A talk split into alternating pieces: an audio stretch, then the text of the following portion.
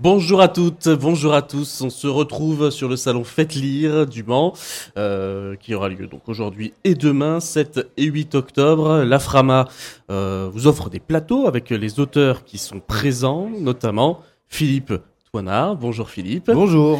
Vous retrouve pour la présentation de ce livre, un livre de recettes, le 15 passe à table, donc 57 internationaux passés et actuels qui détaillent en gros leurs recettes euh, favorites que la définition est bien Est-ce qu'il manquerait peut-être une précision? Non, vous avez tout dit. La précision, c'est que ces 57 joueurs ont tous en commun d'avoir fait au minimum une Coupe du Monde. Donc c'était à ces gens-là que je voulais m'adresser, puisque il y a d'autres internationaux euh, qui.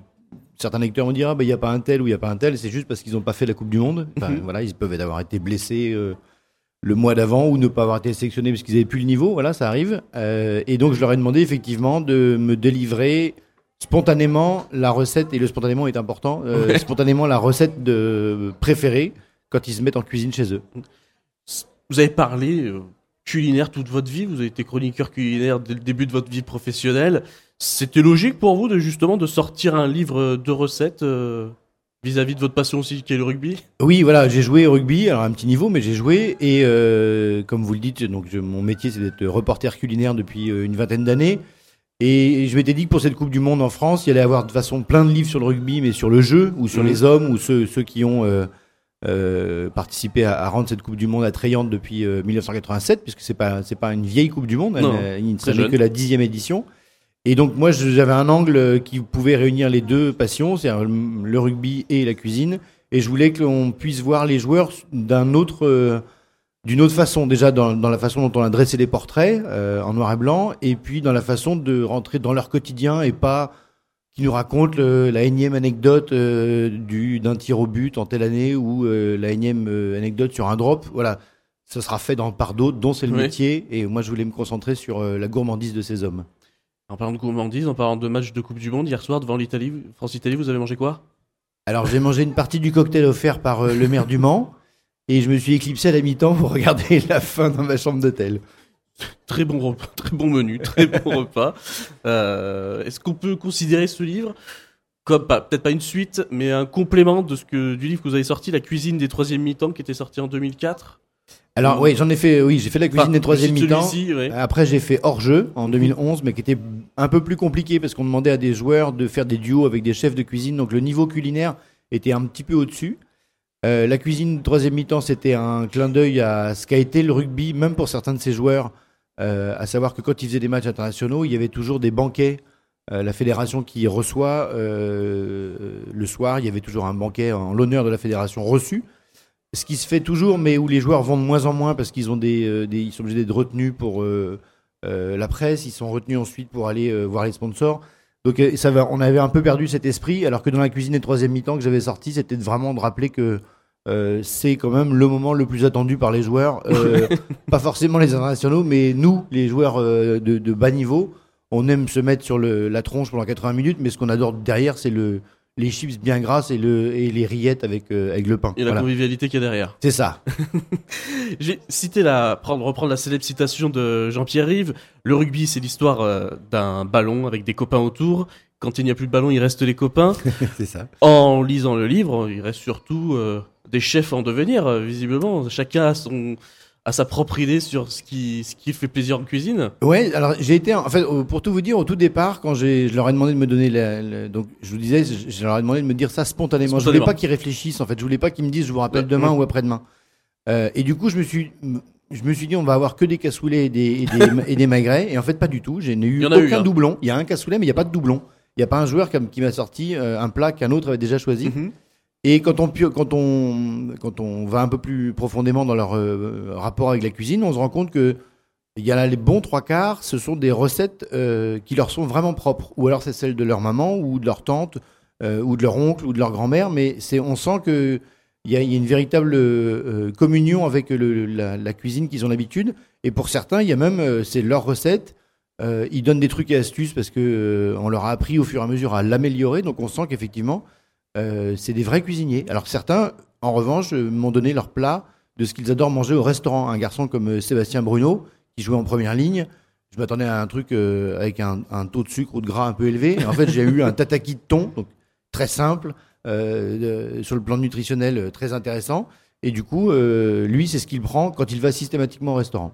C'est ce qui vous a cité, justement, j'allais reprendre sa citation, c'est-à-dire habituellement il serait plus entre guillemets viandard. Là, le restaurant, justement, il en profite pour commander que du poisson. Oui, exactement. Lui, quand il va au restaurant, il mange du poisson, au même titre que Thomas Castagnède. Euh, c'est pour ça que certains me disent ah oui, mais ça doit être que des recettes euh, un peu franchouillardes, grasses euh, et, pleines de sucre. Et pas du tout. En fait, il y en a, il y en a qui font encore attention à leur à leur ligne. Vous verrez d'ailleurs les photos des joueurs. Il y en a certains qui ont plus de 60 ans et j'aimerais bien avoir leur physique à 60 ans. Ils sont bien conservés parce qu'ils font attention à ce qu'ils mangent. Même si dans les petits jeunes, on sent que de toute façon, il y a des nutritionnistes derrière et qu'ils font des écarts que quand c'est le mois de juillet et août, euh, quand il n'y a, pas de, il y a pas de rugby. Là, ils s'autorisent quelques petits écarts. Mm. on parle des recettes. Alors, il y a quand même peu de salade fraîcheur, on va pas se le cacher. il y a Franck Ménel qui effectivement ah. propose une, une recette de salade. Il y a peu d'entrées. C'est essentiellement des plats, alors des classiques, magret, côte de bœuf, foie gras, omelette truffée, et puis des recettes aussi parfois un peu plus élaborées. C'est à l'image qu'on peut trouver d'une équipe de joueurs de rugby. Euh, il y a jamais deux fois la même euh, personne. On se dit que c'est ça aussi l'avantage du rugby. Qu'importe le physique, qu'importe son, son atout, on aura une place euh, sur 15 joueurs. Bah, on arrive à trouver sa place au sein d'un effectif.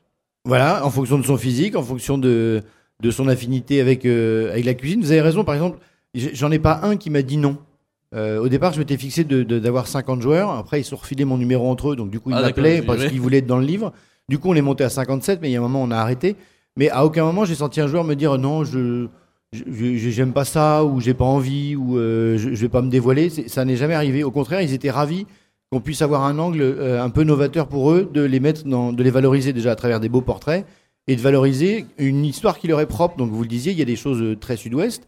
Et puis il y a aussi une appartenance régionale de, joueurs qui viennent de, de, régions où on pensait ne pas jouer au rugby qui ont joué dans des régions plutôt rugbystiques, mais qui sont venus avec leur tradition culinaire. Je pense à Alexandre Flancard, qui est un, joueur de, qui est né euh, dans le Nord, mhm. qui, a, fini sa carrière juste l'année dernière à Aix-en-Provence, après avoir fait plusieurs années. Et ben lui, sa, recette spontanément, c'était la carbonade flamande, euh, parce que voilà, c'était un hommage à son terroir et de montrer que ben il n'y a pas que le Sud-Ouest dans le rugby, il y a aussi euh, des différents physiques, différentes provenances, différents territoires, et chacun a bien voulu valoriser ou mettre en avant son appartenance. Et même un esprit un peu nostalgique. Je vois euh, Thierry du Sautoir qui le soufflait de sa grand-mère. C'est pas le seul d'ailleurs qui cite euh, mm. justement ces plats de bah, qui les ont marqués euh, avec une certaine nostalgie au final. Oui, et quand on pousse un peu, on comprend un système qui, qui, fonctionne encore aujourd'hui.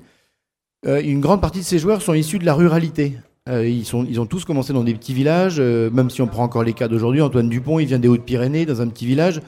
Et euh, c'est le cas encore aujourd'hui. Le mercredi, qu'est-ce qu'on fait de nos enfants En fait, eh ben, on les envoie chez les grands-parents. Donc leurs souvenirs, euh, même s'ils ont joué dans des très grandes villes et dans très grands clubs comme Toulouse, Biarritz ou La Rochelle ou Bordeaux, euh, ils y ont vécu, mais beaucoup plus tardivement, mais jeunes, dans la ruralité, ils se retrouvaient chez leur grand-mère et donc leurs souvenirs de plats qui les ont marqués et qu'ils aiment aujourd'hui encore reproduire, bah, c'est le plat de la grand-mère. Et il y a un parallèle à faire entre rugby restauration, je pense à des valeurs, de camaraderie, générosité, euh, leadership, hein, aussi respect de l'autorité dans des brigades de cuisine. Quand le chef y parle, on, écoute. Sur un terrain de rugby, quand l'arbitre y parle, on écoute.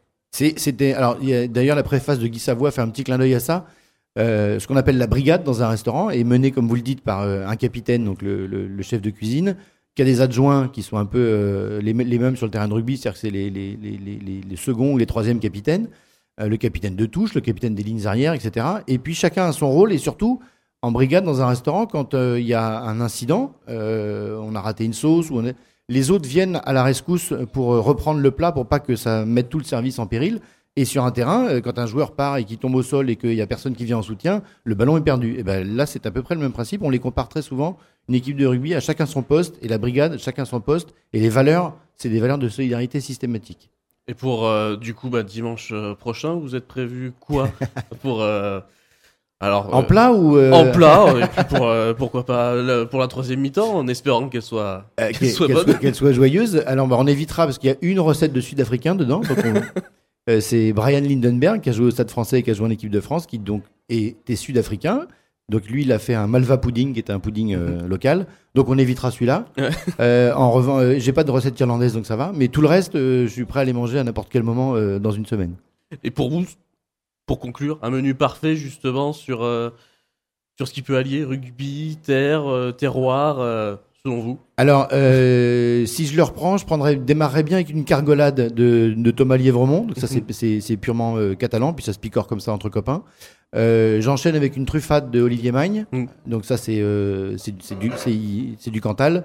Et je terminerai par la très belle tarte tatin de Jean-Baptiste Poux, qui est entraîneur à Bordeaux. Parce que il l'a fait merveilleusement bien et on l'a testé en studio pour reproduire les, les recettes effectivement, je veux bien m'attarder sur sa tarte tatin en dessert. Très bien. Bah, écoutez, un, menu qui nous donne l'eau à la bouche. Merci beaucoup, Philippe Toinera. On vous rappelle euh, votre livre, donc de recettes, le 15, passe à table. Merci. beaucoup. Merci beaucoup.